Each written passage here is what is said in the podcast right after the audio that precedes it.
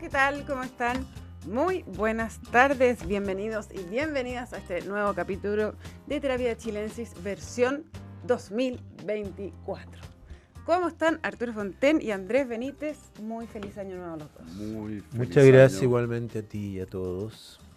Bien, pues con todas esas ganas del año nuevo. Te veo bien poco con ganas, te veo más bien atropellado por el año nuevo. Bueno, pero es que esto es como terminar. el fin de año es tan atroz que uno empieza el año como destruido, ¿te has fijado? Y te dicen, oye, este año va a ser increíble. Y tú dices, ojalá, Ojalá. ojalá, ojalá. Ah. Ahora Bueno, pero esperemos que fue bueno. Va a ser mejor. Fue bueno. ¿Tú lo pasaste bien? Yo lo pasé bien, sí, tranquilo, muy bien. Qué bueno. Y Arturo Fonten, que había Muy bien, estado muy en, bien. en- en el viejo continente, Sí, cruzó el charco para el año nuevo. Sí, sí, anduve por allá. Pero sí. lo pasó acá el año nuevo. Ah, ya había El año nuevo lo pasé acá, sí. Sí. Ah, sí. fuiste a la Sí, sí, Navidad nomás. Sí, a la Navidad, sí. Bueno, pero ¿hicieron sus propios balances del año y propósitos? No, ninguno. ¿Ninguno? Yo no hice ningún balance y ningún propósito, salvo no hacerme un balance y ningún propósito. Bueno, una gran cosa eso. Porque cuando uno ya se conoce a sí mismo, no tiene que ponerse expectativas que, que no va a cumplir. ¿Ah? ¿Tú te Sí, es hiciste? divertido. No, no hice. No hice. Solo eh, escuché un reel de Matthew McConaughey, que es una Ah, especie ya, de ya. sabio moderno, pero que tiene, escribe libros, pero bueno, para Instagram. Un gurú. Un gurú. Y decía, ¿para qué nos ponemos propósitos? Dijo, ¿por qué no revisamos si hubo algo bueno el año pasado y eso lo tratamos de perdurar? De repetir. un ejercicio mucho Mejor. más interesante que decir, este año quiero... Pero de todas maneras, en la celebración donde yo estuve, que era familiar por lo demás, eh, hicieron un recuento de lo mejor del año y todos eran viajes. Sí. ¿Así? La gente, fíjate que me sorprendió porque cuando le decían, bueno, habían unos que dijeron, egresé, que me parecía una cosa como muy importante, pero Mm. además el viaje a Brasil, el viaje a no sé dónde, increíble lo que hace un viaje, ¿eh? es como lo mejor que te puede pasar a esta altura, ¿no? Yo no entiendo a la gente que no le gusta viajar. O sea, Pero cómo no, pues eso ya es de por- Hay gente que no le gusta sí, viajar. como que no le gusta, no le gusta salir, no le gusta su casa, no sé. Bueno, en fin, yo también creo que es lo mejor del mundo. Así, así que, que planifiquemos un Por, viaje. ese, mejor. por eso, si uno viajó, puede repetir, como dices tú, Hagamos un terapia en ampliar, ampliar lo que lo que les funcionó bien en el Claro, 2020. viajemos más. Viajemos más. Viajemos claro, más. pero el problema es que hay algo que no nos va a acompañar, parece, este año para poder viajar más, que es la economía. Oye, ¿cierto? a propósito de la economía, eh, podemos hablar un poco que el año cerró con una noticia bien importante, que fue lo de Sokimich. No, no sé Mm. si lo alcanzamos a comentar acá. No, pero lo de Sokimich es como una noticia en evolución, porque finalmente se concretó un principio de acuerdo, algo que se llama MOU ¿ah? en, Mm. en inglés. Eh, y es que el Estado, o Codelco más bien, entraría a la propiedad de Sokimich eh, a partir del 2030, tendría la mitad más un voto, eso hay que determinar el número de acciones que va a tener, a cambio de que Sokimich o la nueva empresa eh, tendría las pertenencias que actualmente tienen en Salar de Atacama en vez del 2030 hasta el 2060. ¿m? Y esto es una noticia que ha sorprendido a muchos, para bien y para mal. O sea, para bien diría que es porque finalmente todo esto despeja un poco el horizonte del litio porque incorpora no menores aumentos de producción. Ah, eso, eso te iba a decir. Eso, sí. eso es bueno para Chile y los incorpora a partir del próximo año. Es decir, hay un bono por estos próximos cinco años y, y esta necesidad urgente que tenía el país, según muchos, de, de- de sacar la mayor cantidad de litio que se pueda, considerando todas las restricciones, porque eh, hay mucha gente que cree que el litio no va a durar hasta 2060, que es donde se firmó, porque van a aparecer, no sé, sustitutos. Ahora, no sé por qué están tan seguros de eso, porque eso se dijo del cobre siempre, y el cobre ahí está. Eh, bueno, la cosa es que eso es lo bueno. Las dudas que han surgido, ¿no es cierto?, es que esto no fue una licitación, sino que más bien un acuerdo a puerta cerrada, Sí. ¿no es cierto? Y nadie sabe si fue bueno para el Estado, para, para Soki, o sea, para Codelco en este caso, o para Soki, porque no se hizo una licitación. O sea, no sabemos el contrafactual, no sabemos qué hubiera ofrecido El otro grupo. alternativo, Otro el- grupo haber claro. dicho, oye, mira, yo en realidad con 10 años más. Eh, y eso depende mucho de cuánto valor uno le asigne a Soki, ¿no? A su tecnología, a sus redes, a su experiencia. Recordemos que Soki es uno de los actores muy importante en el mercado del, del litio y en el mundo, no es cualquiera, ¿no? Eh, y por lo tanto hay una valoración, pero quedó dando vuelta esa pelota que, no sé, eh, también está la parte política, ¿no es cierto? De que el mismo presidente ha dicho que nunca se iba a asociar con Ponce Lerú. Recordemos que en la última licitación se obligó a que Ponce Lerú, que es uno de los mayores accionistas de la empresa, no participara del directorio. Está Eso sigue en pie. Eso quedó- parece que nadie se acordó de eso porque el vicepresidente Corfo dijo, yo supongo que seguirá en pie. Eh, eh, pero me imagino que sí, además, según los cálculos, Ponce Lerú va a tener 85 años cuando se concrete esto, por lo tanto tampoco me imagino que será una persona que esté metida en el día a día a esa altura. Puede ser, no sé. Pero, de todas formas, habrá que ver, ¿no es cierto?, si esta asociación cumple con todo lo que se quería. Creo que es una buena noticia para Chile que se empieza a despejar la cosa del litio. ¿Mm? Tenían plazo perentorio para hacerlo para hacerlo el año pasado, ¿no es cierto? Lo hicieron como horas antes y, y yo creo que eso es una, es una buena noticia, al menos en el corto plazo despeja varias interrogantes. Sí, lo que uno esperaría ahora es que pronto se fijaran los salarios en los cuales el sector privado puede invertir por su cuenta, ¿no? Bueno, en las mismas condiciones que, no sé si eh, el sala- los otros salarios no, no tienen que participar el Estado. Claro, la idea es que haya un grupo de salarios en los cuales las empresas privadas puedan realmente ser autónomas y no tener que negociar con el. Estado. En esta pasada, acuérdate que Soki además le entregó a Codelco sus derechos y pertenencias de otro salar que se llama Marigún. Maricunga. Maricunca. Maricunca, que no es...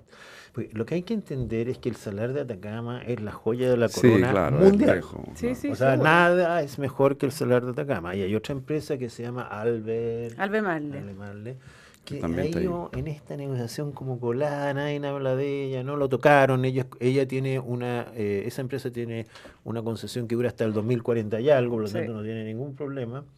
Pero este salar es muy importante, o sea, lo que sucede en este salar determina un poco lo que sucede en. Chile.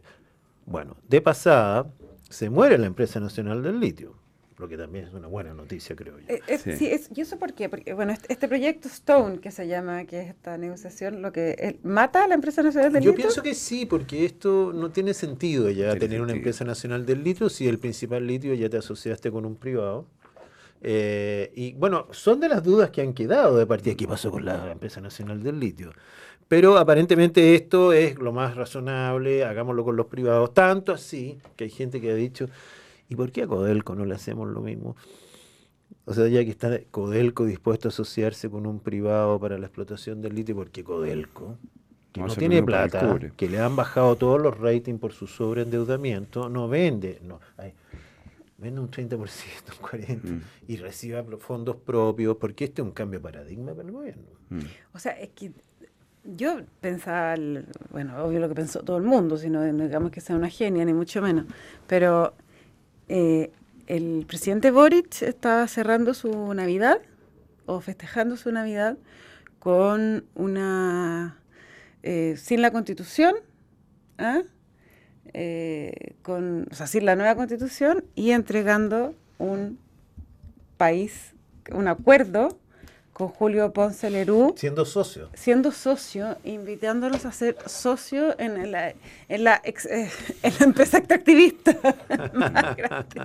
Es, o sea, eh, Ahora, lo de Ponce, no, no. lo- que la empresa extractivista, no sé, el, el drama de, de Ponce Lerú es su participación en las platas políticas. Eso fue lo que lo condenó, digamos, en ese juicio que hay que ya no sé en qué está. ¿no es Por cierto? supuesto que si no es, no es Eh, SQM como tal, No.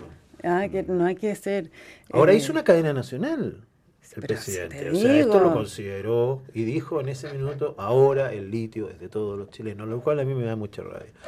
Porque el litio siempre de los chilenos la medida que tú pagues impuestos. O sea, lo mismo que él lo saque, finalmente. Sí, lo que pasa es que el que lo saca también gana. Bueno, pero acá la discusión siempre fue si con ese medio rollo que tenía Soki, que le ha dado miles de millones de dólares, era necesario. Pero está bien. Para el presidente era muy importante, en el fondo, nacionalizar un- una parte del litio, de, ¿Mm? los dere- de la empresa, Y obtener un aumento de producción pronto. Pronto. Claro. Que eso es lo más importante, porque se entiende... Políticamente para él eso es lo más importante. Ahora, ¿ustedes creen que fue un acuerdo win-win para ambos lados? Bueno, eso es lo que está en discusión hoy día. Es, yo creo que para Sokimich es extraordinario. Eh, porque Sokimich, si perdía la concesión el 2030, estaba en problemas. ¿Mm? Eh, si bien es cierto, es una empresa que se ha diversificado enormemente, muchas partes. tiene inversiones en. China. Esta es una inversión muy importante para ellos. Pero yo creo que además en términos de imagen y comunicacionales, este es el perdonazo final. Mm. ¿Ah? Ahora, si ha- había problemas con eso también. Y en tercer lugar, eh, bueno, ellos se proyectan ahora hasta el 2060 con otro socio, con un socio. Digamos. Ellos, acuérdense que Soki tiene otro socio, tiene Sí, chino, chino. adentro y otras cosas.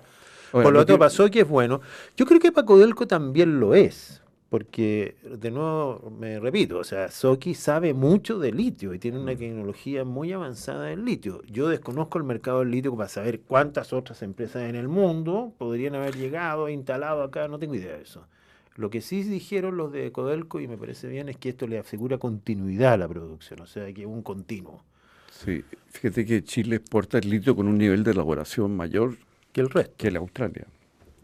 Eh, entonces, hay, hay, sí, hay, hay una tecnología Porque tiene mejor de tecnología. cierta Pero por importancia. tecnología- Mm, por Y saca tecnología. menos agua, porque porque tú quedas en el salario, lo clave es cuánta agua le saca al salario. Están sacando cada vez menos. Y Soki es una empresa increíble. Ahora, Mm.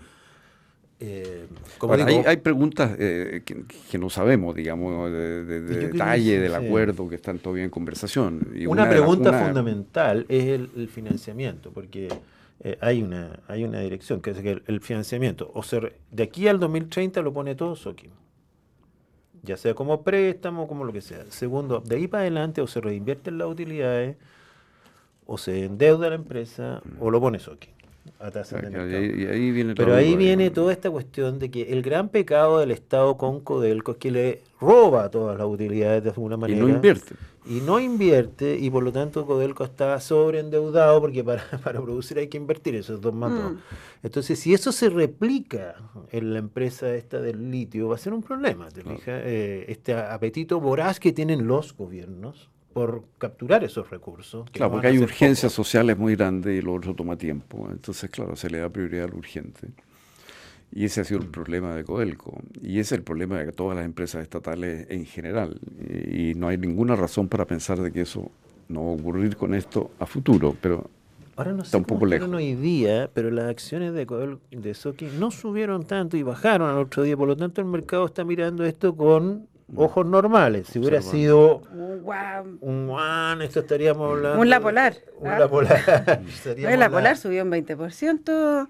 eh, curioso eso. El día antes que se filmó, eh, que salió en el fondo la fusión con, Con DIN. con DIN. Pero, pero esa estaba muy anunciada, así que Sí, es probable que sí, sí. algunos pavos compraron tarde nomás, porque esas cosas, esas cosas se saben, ¿no? Mm. Oye, ¿puedo poner otro tema? Pero por supuesto. Es que un tema que me atañe, pero eh, de mi pasado. Bueno, hoy día la Ah, gente está miércoles. postulando. Ya no sé qué decir eso de mi pasado. La gente está postulando. Sí, la PAES. universidades. No, solo quería decir que por primera vez veo un ministro de Educación, al cual yo no soy fan, que define la PAES por lo que es. Y dijo, les recuerdo que esta prueba no está para corregir las diferencias en el sistema educacional, ni da demasiada información, esta es una prueba que mide. Porque cada vez que sale, la prueba como se llame, porque yo a esta altura ya he perdido la cuenta de las veces que le han cambiado el nombre, siglas. Esta prueba está mal hecha porque mira las diferencias que hay entre los colegios particulares, los particulares subvencionados, los estatales, entre los niños más pobres, más ricos, etcétera. Y yo siempre decía, la prueba es un termómetro. Puede estar mejor hecha y, o peor hecha, pero es un termómetro. No le puede pedir al termómetro que recorrija los problemas. No, claro. Y eso sí lo advirtió hoy día el ministro Cataldo, que, que como te digo, yo no soy muy fan de él, pero Sí, creo fue que muy claro en este punto. fue muy eh, claro. No sé si han salido las diferencias, capaz que esté previendo lo que viene, Seguro. porque yo busqué por todas partes, esto salía ayer, ¿no? El, hoy en la Hoy, hoy mañana. en la mañana. A las 8 de la mañana, por lo Sí. tanto no hay mucha información todavía de brechas Mm. ni de nada. No. Sí, supe que ya está el famoso desayuno al presidente con gente que ya no son puntajes nacionales, sino que son. Es un reconocimiento rarísimo, como al esfuerzo, ¿no? Pero no, no es malo. No, no, pero es que no entiendo lo que es. Porque llegan Ah, unos que no tipos son- que no yo, son sabe- los- yo creo que claro. no saben por qué fueron convocados esos tipos. llegan a la moneda y dicen, hola. Pero en todo caso es importante lo que tú dices, que el ministro dijo algo que es verdadero. ¿no? La prueba mide, permite seleccionar alumnos para las carreras competitivas y, bueno, obviamente refleja una realidad educacional, pero no la causa. Sin duda. Ahora, tú tuviste mucha participación en, en algún debate educacional cuando se cambió la PAA por la PSU, ¿te acuerdas? Mm. Y era El por... Primero era, se llamaba CIES y después Ya, pero era- saca y se llegó a la PSU. Claro, pero tú estabas en contra de que se Claro. incluyera mucho desarrollo. Claro, yo, yo era partidario y sigo siendo partidario de que la prueba esencialmente mida destrezas a partir de conocimientos básicos. Que esa era la PAA, por decirlo así, ¿no? A partir de conocimientos básicos. Y la idea era incorporar más conocimiento. Y la tesis nuestra, no era solo mía, era que mientras más conocimiento tú incorporas, justamente más favoreces a los Obvio. grupos que tienen Más acceso a conocimiento. Claro, mejores colegios, mejo- familias ¿Y, más y- y cuál fue el argumento para cambiarla? Ya no me acuerdo. Esto no sé. La tesis de- del otro lado era la contraria, era Claro, que el currículum era lo común y que las pruebas que medían La contenido... destreza en el fondo eran conocimientos propios, culturales. Eh, Claro, pero eso eso ha caído claramente, o sea, esa tesis yo no sé quién la sostengo hoy día. Eh, O sea, habría que volver a la PA. eh, yo pienso que la que Es que se eh, volvió un poco, ¿ah? se volvió, esa ha sido la tendencia posterior. se, se corrigió. Y además tú decías una cosa que también es muy importante, es mucho más fácil corregir, es muy difícil corregir contenidos, porque es muy, muy- es muy, eh, Claro. había, ¿te acuerdas? había comprensión de lectura. Pero, ¿qué estamos corrigiendo? ¿Te fijas? En cambio, 2 más 2, 4, 4, siempre. ¿Te fijas? Eh, y ahí Sí, había una... eh, una, era- una- era- y yo pienso que es así, yo pienso que, por ejemplo, si tú tienes pruebas, por decir el otro extremo, ensayos, que sería en teoría bueno tenerlo, pero ahí, claro, eso afecta ma- mucho a, los co- a las personas que no fueron a buenos colegios o que no vienen de familia Mm. eh, Con un capital cultural. cultural. Ahora tú has visto Entonces- la polémica que hay en Estados Unidos eh, respecto a la inflación de notas. Bueno, Es e- que ese problema lo tenemos este, acá. Acá también, pero tú sabes de que salió un artículo, bueno, también podemos hablar de lo que está pasando con la cosa judía palestina en la universidad. Se han, han votado como cuatro presidentes de universidades, entre ellas la de Pensilvania. Eh, y la de Harvard la tienen ahí lista. Eh, bueno, pero que son mujeres, por eso digo. La, pero eh, se descubrió que las notas del Ivy League en Estados Unidos son todas 7, 98% 7. Y esto viene de la pandemia. ¿ya?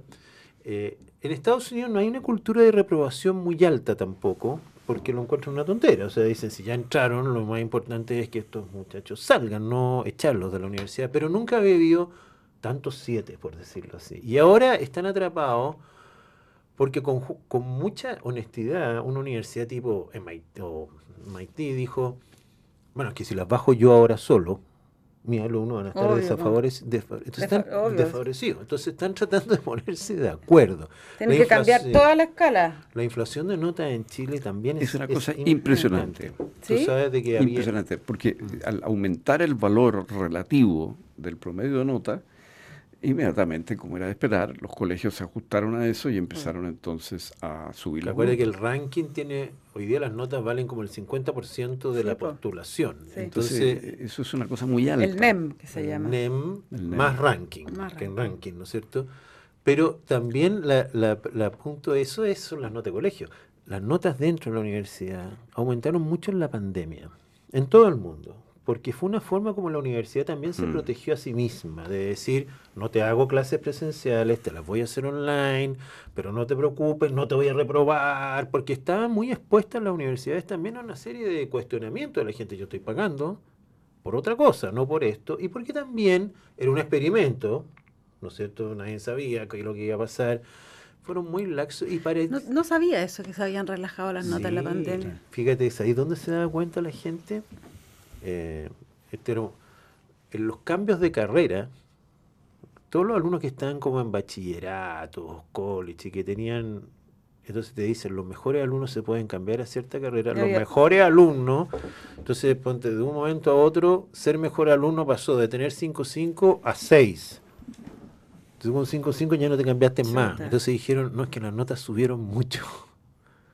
Bueno, hay toda una inflación, lo cual hay- ha provocado toda una discusión en el mundo, porque no hay cómo discriminar ahora. Si todos Claro. tienen un 7. Bueno, nosotros también tenemos un problema eh, con la gratuidad en ese sentido. ah, porque lo- perdí la gratuidad. porque los alumnos que tienen derecho a la gratuidad, que corresponden al 60% más vulnerable, si es que entran a la universidad, están becados, digamos. Pero pierden la beca si es que eh, eh, se atrasan más de uno o dos semestres. Entonces hay una presión muy grande para sacarlos bien. Lógico. Perder la beca para una universidad significa perder un alumno. O, ojo, porque probablemente la universidad va a tener que financiarlo. Imagínate En cualquier caso es un año. costo fuerte para la universidad. Mm, eh, y el, el financiamiento estatal para las universidades que tienen bajos costos y que pueden cubrir todos sus costos con el subsidio estatal Sí. es muy cómodo porque es un solo cheque que cubre gran parte del alumnado. Al final, quieranlo o no, el dinero está moviendo la educación. Bueno, el mercado funciona. Bueno, no, sí, Al eh, final, ¿ah? Ahora, ojo, eh, la gratuidad yo creo que es de las políticas más malas que se ha hecho nunca. No porque haya que financiar los estudios de la gente que no puede estudiar, sino que hoy día se debe comer la mitad del presupuesto de educación sub- eh, total. pero crea un incentivo perverso a la larga, pues, ¿no? O sea, es un incentivo... Sí, pues, para a la A ver, universidad. Yo creo que es, es justo que quien no tiene dinero y tiene talento sea becado. Por supuesto. Pero lo que tenemos hoy día es mucho más allá de eso.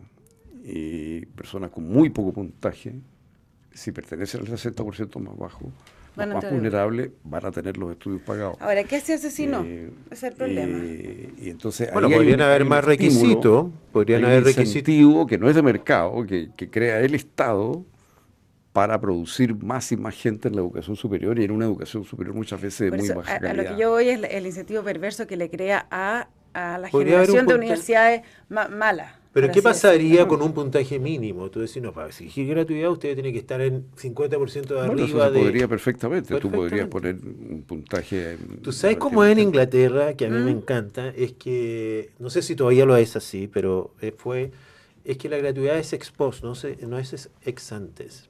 Entonces te dicen... devuelven después? No, te dicen, bueno, depende cómo le vaya a usted. po. Ah, Usted va a estudiar ahora con un préstamo, ¿no es cierto? Nosotros le vamos a prestar plata.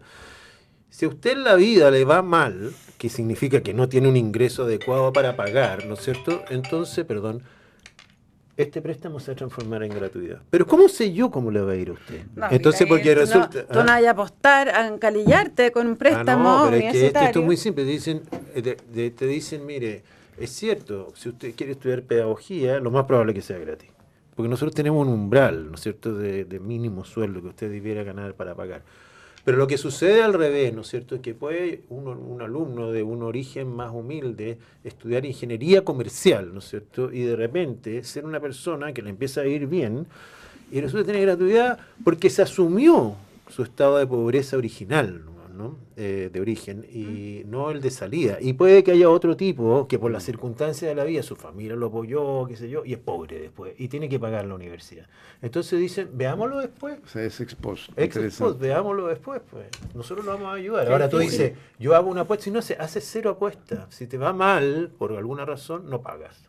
No hay apuesta. Oye, eh, tocaste el tema de el tema del impacto que está teniendo en las universidades americanas la Ah, lo cuestión de la guerra eh, eh, de Gaza, ¿no? Sí. Pero también está teniendo algún impacto en la política chilena la guerra. Por supuesto, la Carmen Hertz y hay una hay un cisma en el Partido Comunista a partir de eso. eso a eso te refieres, ¿no? Sí, Bien increíble. a mí me ha impresionado mucho eso.